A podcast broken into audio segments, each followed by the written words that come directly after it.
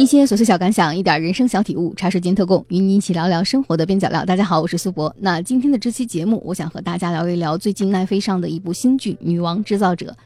当然，我还是更喜欢它最开始的一个艺名，叫做《造后者》。那其实这个故事是由韩国女演员金喜爱和文素丽双主演的一部新的韩剧。聚焦在了一个中年女性的年龄段，然后也没有婆婆妈妈的拍摄他们的情感，而是把它聚焦在了职场。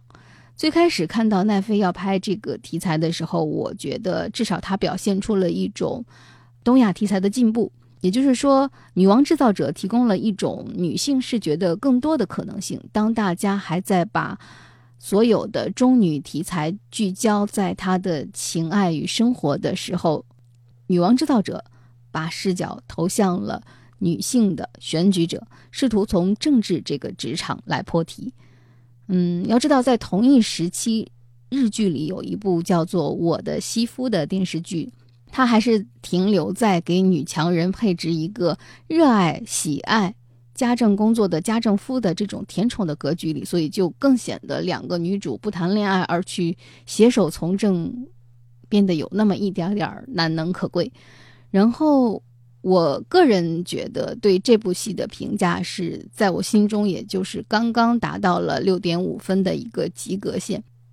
嗯，那《女王制造者》呢，对外宣传营销的是它是一部爽剧，但事实上它给我的感觉并没有那么爽。那至于它为什么没有那么爽呢？我想展开给大家讲讲。呃，那我个人觉得《女王制造者》的最大问题就是它这个故事里的所有的重要角色都是女人。这就导致了他在现实主义题材当中有一点点的悬浮，就是说，在一个正常的韩国社会里，从财阀到重要职位，如果全都是女人的话，这种刻意营造的女尊氛围就会让这个剧稍稍有那么一点点悬浮。那在这个剧中最重要的反派，然后这个财阀世家里拥有着最重要的力量的，全都是女性。呃，仅有的一个男性角色，也是作为这个财阀世家的女婿存在的，也是一个镶花边的人物。然后，这个剧的正派角色金喜爱饰演的这个黄道熙是一个离婚的单身女性，然后文素丽饰演的这位最终走向首尔市长职位的女强人，也只是呃一个很普通的家庭，然后丈夫和儿子。更多的像是他拥有一个家庭的这样一个符号，而没有展现出更深层的一些东西。那在我看来，这部剧还有一个问题，就是它虽然有着美剧的节奏，但是也充满了各种政治正确的符号。就是他关注女性的处境，也能够体会到一点点女性的痛苦，然后也在剧中试图揭示那种女性生存的不公，但同时。他整部剧又是在以一种男性化的思维模式来处理这种当代女性的压迫与压抑。那同时呢，在某种程度上，他又把这些男女对立的问题套进了阶级对立的这种财阀剥削的这种阶层对抗之中，试图让这种男女对立的问题变得不那么犀利。就是在这种既要又要的状态下，那整个的剧的阐释的。问题的深度也好，他所触及的问题的深度就显得有那么一点点的浅显。然后在《女王制造者》这部剧当中，他塑造了一些优柔、独断、自恋的男性形象，同时也塑造了一些窝囊、摇摆、无法平衡野心的男性形象。可能很多人在这个程度上会觉得是一种女性向的爽剧，我反而持相反的态度。我觉得。嗯，如果用男性的这种无能，当然是打引号的无能来衬托女性的强大的话，我觉得这种叙事并不高明，过于狂想与幻想，因为在现实生活中没有这样两极化的、标签化的、漫画式的这么简单的对抗与对立。然后在《女王制造者》这个故事里，我的感受就是，无论里面的女性怎样的互助、怎样的强大、怎样的独立，剧情还是要试图给他们安插几个忠诚的、强有力的骑士。这就是一种好像从古至今的那种传统故事结构里，仿佛就是没有骑士不能成就女王。从这个意义上讲，我觉得《女王制造者》。并不是一个我心中的爽剧，也不是一个所谓的大女主剧，它更像是一种性别反转下的普通的职场故事。如果我们尝试着把里面的男女的位置兑换一下，就会觉得这个故事非常的熟悉、普通，没有什么新鲜的东西。而且这个剧还有一个我自己觉得很大的 bug，就是一开始把黄道熙设置成了一个没有人情味儿的一个冷血公关的形象，但仅仅就是因为一个。职员的自杀事件就能导致他的良心说反转就反转到正义的道路上，并且坚持到底，在自身受到威胁、在家人受到迫害的情况下仍然坚持到底。我觉得这种反转在这个剧情设置的铺垫上，他的解释是不够有力的。然后这个人物的性格的转变也不是那么的让人信服，多少欠缺一点说服力吧。然后我还是觉得。如果说作恶这个事情是分层级的，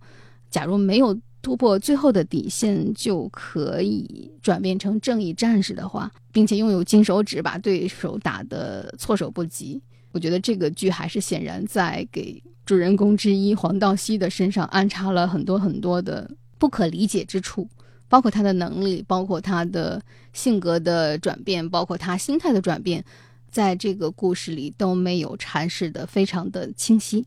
当然，比起这个还在人性中挣扎的黄道熙，那么女主之一的吴景书这个人物设置的就更加的理想。作为一个人权律师，从为女性发声的角度，到一路坚定不移的参加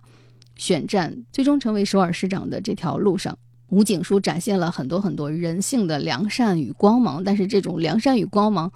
因为过于理想化而。导致不能让人信服，就是一个完全没有私心的公仆的形象，是否能在一个电视剧里立得住脚？我觉得，在这个程度上，吴景书这个人物其实是没有打动我的。我不相信一个所谓的正义的风犀牛能够改变世界，然后也不相信打掉一个财阀就可以让整个城市变得更美好。从这个角度上来讲，那女王制造者所塑造的这个故事和。财阀世家的小儿子一样，它是一种轻巧的使用了财阀这样一个标签符号，而没有触及更深层次东西的电视剧，所以这也是让我给他打低分的一个原因。然后，《女王制造者》我越看越发觉得，当年横空出世的《秘密森林》系列真的是充满了一种理想主义的诗意与隽永，因为在那部剧里。他塑造了想要打败财阀而自动献身的李昌俊，塑造了因为没有感情而能坚持奋斗到最后的黄始木。他故事的设定一开始就知道，他们这些主人公就明确的知道自己走在一条漫长的道路上，只要还有财阀，这条路就不会有尽头。或者这么说，在一个现实主义题材当中，没有那么爽，反而是这个剧能够让人印象深刻的原因之一。就是什么是可以打败的，什么是不可以打败的。在《女王制造者》当中，他所塑造的这个银星集团的这个财阀世家的这个人物，太过于漫画化了，太过于符号化了。他把一种财阀阶层塑造的纯恶、纯坏，然后把正义的主人公们塑造的纯善、纯理想，然后在这种对抗中，让正义的一方从容不迫的战胜了。作恶的一方，所以我觉得《女王制造者》这部剧，它其实还是中规中矩。那财阀与威权只成了这个剧的一种小小的花边，它没有触及任何的内核，也没有迸发出让人凝结成力量的东西。而且在这部剧里所展示的女性的一种团结互助和女性之间的一种嫉妒与互害，都没有讲出一些新鲜的东西。那好像这个剧给我的感觉就像是这个剧所塑造的主人公之一，公关天才黄道熙一样，他擅长的都是花里胡哨的一切营销，而这个女王制造者也只是一个标签而已。它是个爽剧吗？在我心里，它并不算爽剧，也不算一个非常好看的剧，六点五分，不能再更多了。那在做完了《女王制造者》这部剧的评测之后，我还想稍微加更一点点，因为这部剧延伸出来的一个小问题，那就是如果你最近几年或者是持续的关注过韩国的影视作品的话，可能会发现，在《寄生虫》诞生的前后，已经出现了一大批批判韩国财阀的影视作品。而在韩国，批判财阀已经成为一种娱乐，讽刺韩国财阀乃至讽刺韩国政治生态的作品已经成为类型化影视创作的一个方向。那如果你单纯的把这种创作生态视为影视化生产的一部分的话，可能就很容易理解为什么在韩国这样一个相对来说高度厌女的社会当中，会诞生《女王制造者》这样的为女性鼓与呼的影视作品。他披着大女主复仇的爽剧的外衣，其实是讲了一个在韩国影视作品中经常遇到的质疑，那就是什么都敢拍，但什么都没有改。但我想说的是，在韩国影视作品当中的这种所谓的爽与复仇的精彩，所谓的阶层对立，很难简单的归因于资本的力量，或者是韩国人敢拍。那有学者就说，实际上在这些韩国的影视作品当中，还背后透露出一种韩国国民心理的一种恨的形态。当然，这个恨是一个韩国发音里的音译，并不是在汉语当中定义的那个。仇恨的恨的词义，嗯，它比汉语当中的恨的词义更丰富。在韩国语当中的这种恨，不能简单的理解为汉语当中的厌恶或者是仇恨，它的含义比仇恨更广泛，还包括着一种遗憾、悲伤、屈辱、悲凉、凄凉、自责、空虚这样的情绪。那经过一种漫长的历史的积累。那他们已经在韩国成为一种停滞不前、难以释怀、共同的集体经验里的民族心态。总之，这个韩语发音的“恨”，也就是“汉”，它的背后带有着宿命感的无奈和压抑，也是整个民族背负的某种沉重的历史包袱。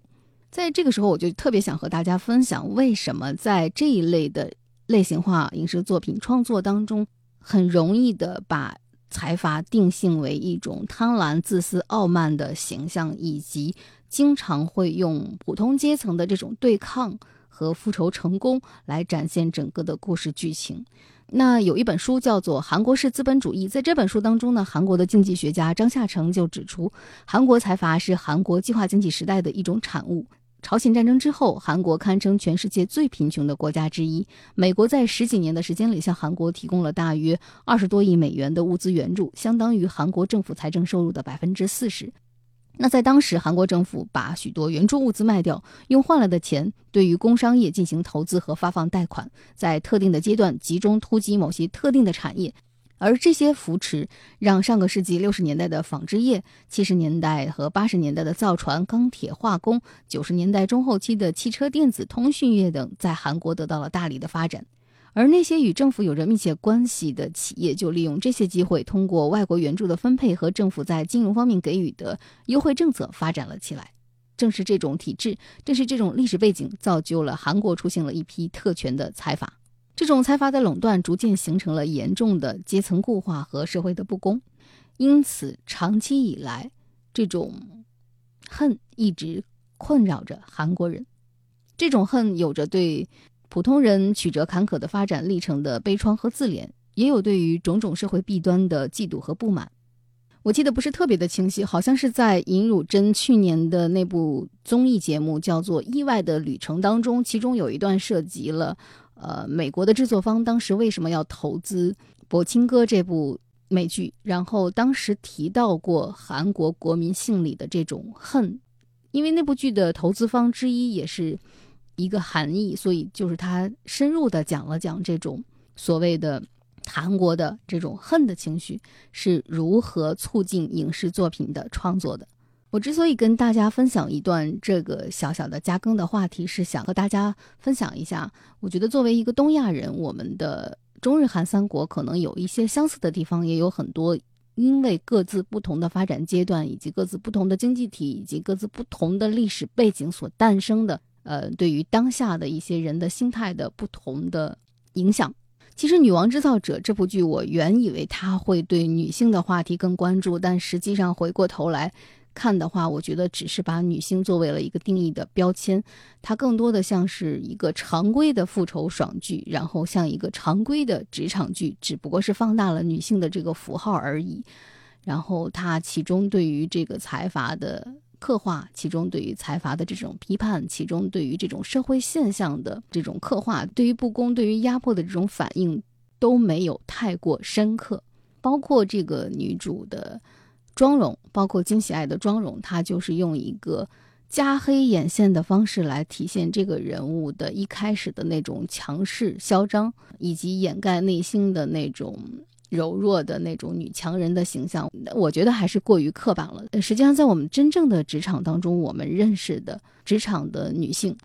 也不一定非得是用这种形象来表现。这又是另外一个很有意思的话题了，就是一个真正的大女主，她不一定借助非常夸张的妆容，也不一定借助非常强势的衣着来展现自己的强大。那说到职场的丽人，我脑海中想起的还是很多香港的职业女性的形象，包括我们熟悉的施南生，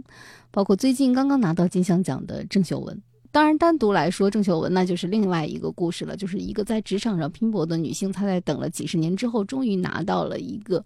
聊以安慰的奖项，来证明自己的优秀，证明自己的努力。当然，这里边牵扯到更多的其他的职场肯定的一个话题啊。我想说的就是，当她身着礼服去领这个奖的时候，她实际上已经是一个很强大的、成功的女性了，但你也没有从她的妆容或者是衣着上来。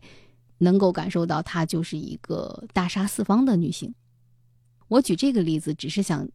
小小的对比一下，我认为的呃，女王制造者当中对于金喜爱的这个形象的塑造，我觉得还是不够特别的满意。当然，这个话题我们就不在今天展开来讲了。那如果有合适的机会，我还是蛮想和大家聊一聊香港的都市丽人们。因为我觉得那是一个非常有趣的话题。那今天呢，先和大家聊这么多，希望我对《女王制造者》这部电视剧的评测能够对你有用。啊，还是那句话，剧好不好看要自己看才能知道。茶水间特供，与你一起对抗生活的枯燥与无聊。我是苏博，咱们下期见。